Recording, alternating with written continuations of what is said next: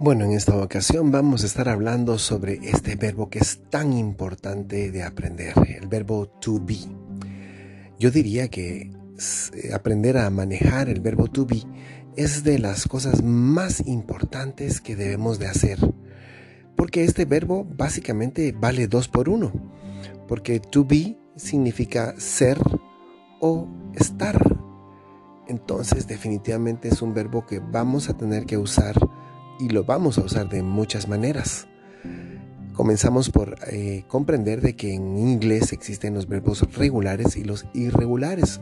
Los regulares son muy fáciles porque obedecen eh, pues, reglas bastante sencillas, pero los irregulares básicamente nos van a dar un poco más de trabajo. Resulta que este verbo to be es un verbo bastante irregular. Así que vamos a aprender. Entonces, recordemos de que este verbo to be tiene dos significados, ser o estar. ¿Cómo vamos a saber de qué estamos hablando? Depende mucho del contexto. Así que empecemos por conjugar este verbo en el presente simple. ¿Cómo se dice entonces yo soy? I am. I am es para la única persona que existe ese sonido en este verbo. Am. Para ninguna otra persona, solo para I. I am. Cuando unimos el I am, porque pues recuérdense que en inglés les encanta hacer las contracciones para ahorrarnos espacio y, y tiempo, es, se dice el I am es yo soy o yo estoy, y si lo juntamos se dice am. Se olvida uno de pronunciar la I. Solo se dice am. Por ejemplo, yo estoy feliz. I am happy. O simplemente puedo decir I'm happy. I'm happy. Y si quiero decir, por ejemplo, yo estoy afuera, yo puedo decir I am outside. I am outside. Bueno, entonces continuamos con tú. Recuérdense que tú, usted o ustedes en inglés se dice you. Aquí el verbo cambia y se convierte en are. Se escribe A-R-E. Are. Entonces se dice you are. You are. Entonces, por ejemplo, tú estás feliz, se dice you are happy. ¿Ok? Y si quiero decir tú estás afuera, you are outside. Entonces, así simplemente, así es como cambia. Entonces, esta misma forma de are la, la vamos a aplicar a nosotros, we, we are. Y también para ellos o ellas. They are. They are.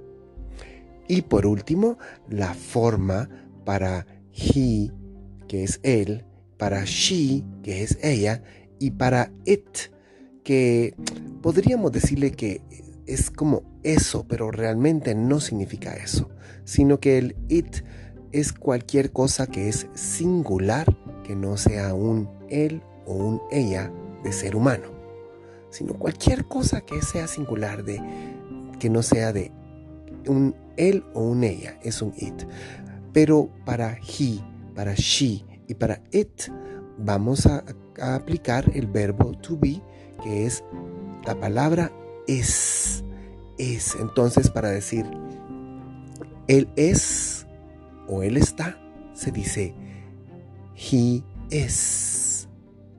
Si yo quiero decir él está feliz, yo puedo decir entonces he is happy. Él está afuera. He is outside. Lo mismo sería con she, que es ella. Entonces sería she is happy. O ella está afuera, she is outside. Y lo mismo sería para it. Entonces, porque recordemos que it no se aplica para seres humanos, sino para cualquier cosa que no sea un ser humano, él o ella. Entonces digamos que es un robot el que está feliz. Entonces uno diría, It is happy. O está afuera. It is outside. Entonces, esa es la forma del verbo to be. Es bastante sencilla. Solo tenemos que tener cuidado que para yo se dice I am.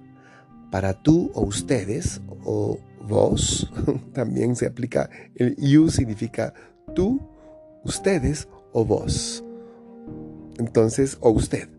Entonces se dirían eh, you are, you are. Para nosotros es we are. Para ellos es they are. Y por último, he, she, it. Es he is, she is o it is. Eso es básicamente.